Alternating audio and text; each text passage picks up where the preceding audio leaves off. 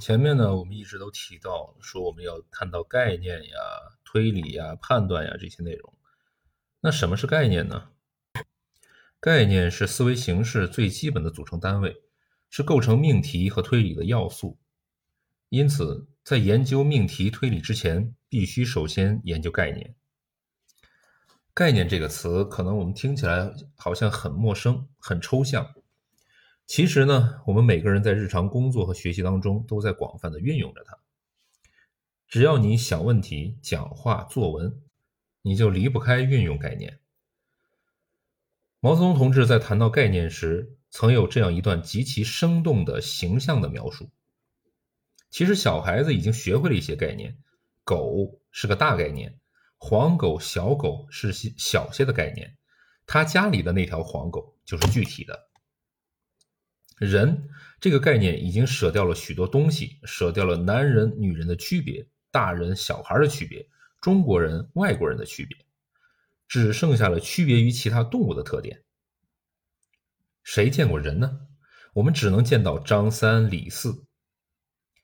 房子的概念谁也看不见，只看到了具体的房子：天津的洋楼，北京的四合院。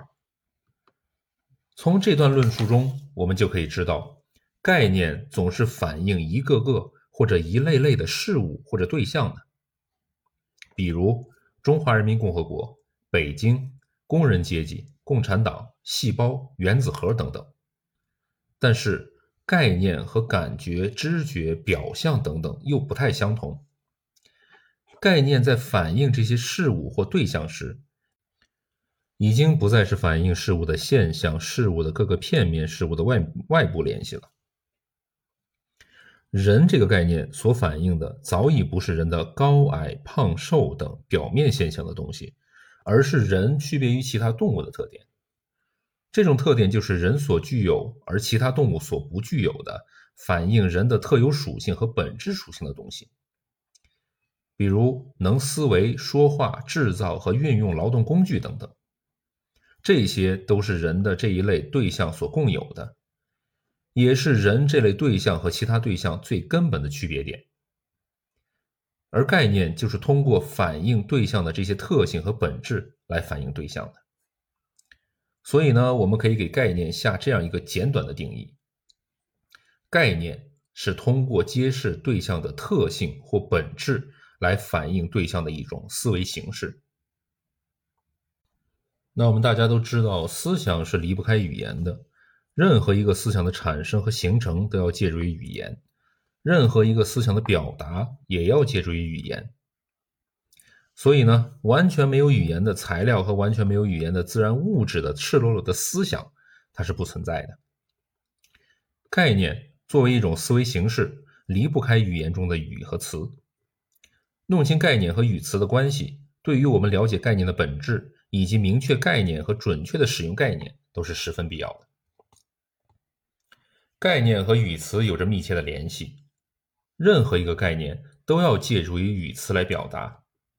比如，关于人、国家这些概念，我们就用人、国家这些语词来表达；而在别的民族语言中，俄语或者英语都会用它们对应的词来表达。这些能够用来表达概念的语词就称为词项。但是概念又绝不等同于语词。首先，虽然所有的概念都必须用语词来表达，但并不是所有的语词都表达概念。比如说，我们有一些语气助词，像什么啊呀、吧呀、妈呀、了、的这些，一般它就不表达概念，所以呢，它也就不能成为词项。再比如说。同一个概念可以用不同的语词来表达，比如马铃薯和土豆是两个语词，但所表达的是同一个概念。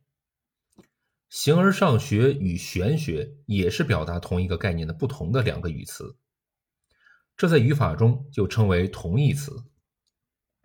再比如说，与上述情况相反，一个语词也可以表达不同的概念。比如之前我们就讲过，我们谈到过逻辑这个语词，既可以表达事物或思维的规律这个概念，也可以表达作为一门科学的逻辑学这个概念。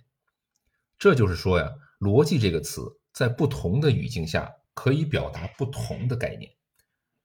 这类语词在语法中称为多义词。如果我们对表达概念的语词形式的多样性不太了解，在使用同义词时不知道它们表达的是同一个概念，而做一些不必要的争论，这是一种其实是文字之争；而在使用多义词时不加区别，把一个词所表达的不同概念混同起来，甚至以一个去替代另一个，这在逻辑上是一种混淆概念的错误。那为了正确的进行思维，概念应当满足什么条件呢？简单的来说，就是概念应当是明确的。因为如果概念不明确，它就不能正确的反映客观事物及其特性和本质。当然了，也就无法运用它来进行正确的判断和推理，因此也就无法进行正确思维了。比如有这么一句话，加上这一段。反而使文章减少了逊色。这句话所表达的命题显然是不正确的，而之所以不正确，主要是作者对逊色这个语词所表达的概念不明确而引起的。大家都知道呀，逊色大体上说的就是减色的意思。说使文章减少了逊色，就等于说使文章减少了减色，这就句子来说是不通的。而就其所表达的命题来说，当然也就不正确了。运用这样的概念命题来进行推理、进行思维，当然也就不可能正确。人们的行动是受思维、思想支配的。如果一个人概念不明确，他在实践中就往往会不知道如何正确行动，因而就会给工作带来损失。比如说。人民和敌人这两个概念，在不同的国家和各个国家不同时期，有着不同的内容。如果我们对人民和敌人这两个概念不明确，不了解这两个概念在不同的国家和各个国家不同的历史时期所具有的内容和所反映的对象是有所不同的，那么我们就有可能在实际工作当中划不清敌我界限，而混淆两类不同性质的矛盾。从我们前面举的这些例子当中呀，我们还可以看出，概念明确的问题，首先涉及到对客观事物的正确认识问题。因为概念反反映客观事实的特性和本质，如果不认识事物，不了解事物的特性和本质，当然也就谈不上形成有关这个事物的明确概念了。那除此之外呢，概念明确的问题还涉及到语言表达的问题。有时候，即使我们对某个概念是明确的，但是由于运用词语不当，表达出来的思想仍然是不明确的。那接收到我们这些语词的人，他也就无法理解我们的想法。比如有这么一句话：“我每看到解放军的宣传画就爱不释手。”在这句话当中，我们是可以看得出，作者对他所爱看的画是明确的。但是，由于他表达时所使用的“解放军的宣传画”是一个有歧义的语词，究竟指的是解放军画的宣传画，还是画的是解放军的宣传画，不明确。这个就会让人们对其提出的整个命题难以理解了。因此呢，为了概念明确，我们不仅要正确的认识事物。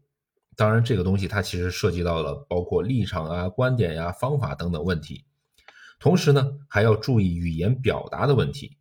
这一方面呢，就涉及到了语法和修辞的问题了。